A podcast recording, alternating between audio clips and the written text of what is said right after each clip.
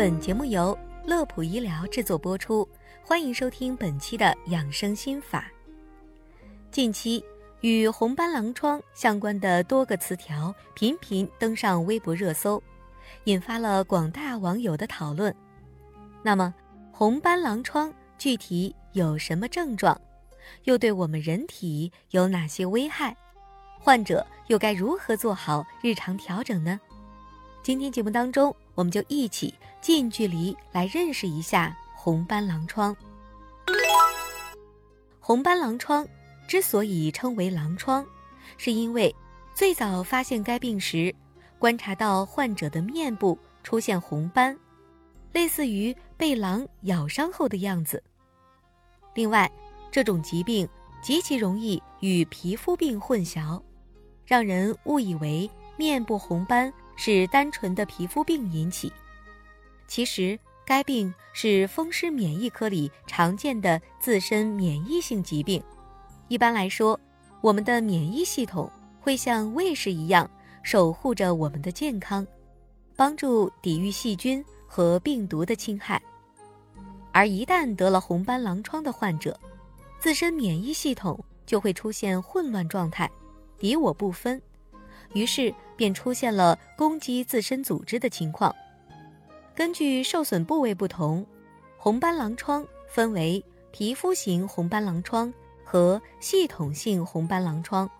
皮肤型红斑狼疮主要涉及皮肤，而系统性红斑狼疮可累及全身多个系统和器官，包括皮肤、血液、关节、肾脏、心脏。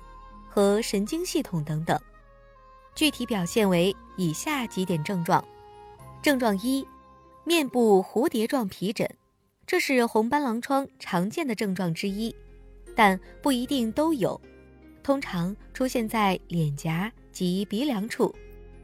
症状二，关节疼痛，不明原因浮肿或者是僵硬，往往出现在手指、手腕或者是膝盖等关节部位。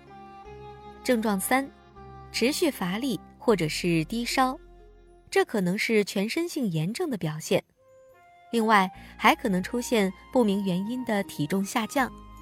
症状四，有雷诺现象，也就是患者在受到外界低温或者是情绪压力刺激的时候，手指和脚趾突然出现变白，然后发紫、发红等现象。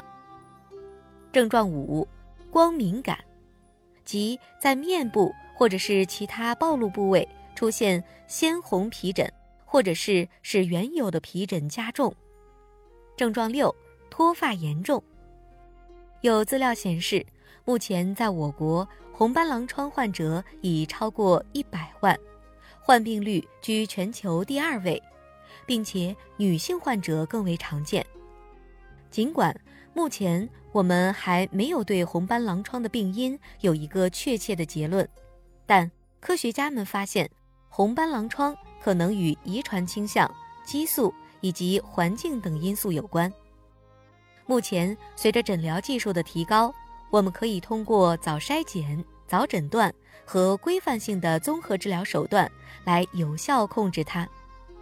此外，根据《二零二零中国系统性红斑狼疮诊疗指南》，除药物干预之外，建议系统性红斑狼疮遵循以下原则：一、避免接触常见的危险物质，比如劣质的化妆品、洗发液等化学物品；二、做好防晒，避免紫外线的长期照射，有助于减轻患者的皮肤炎症；三。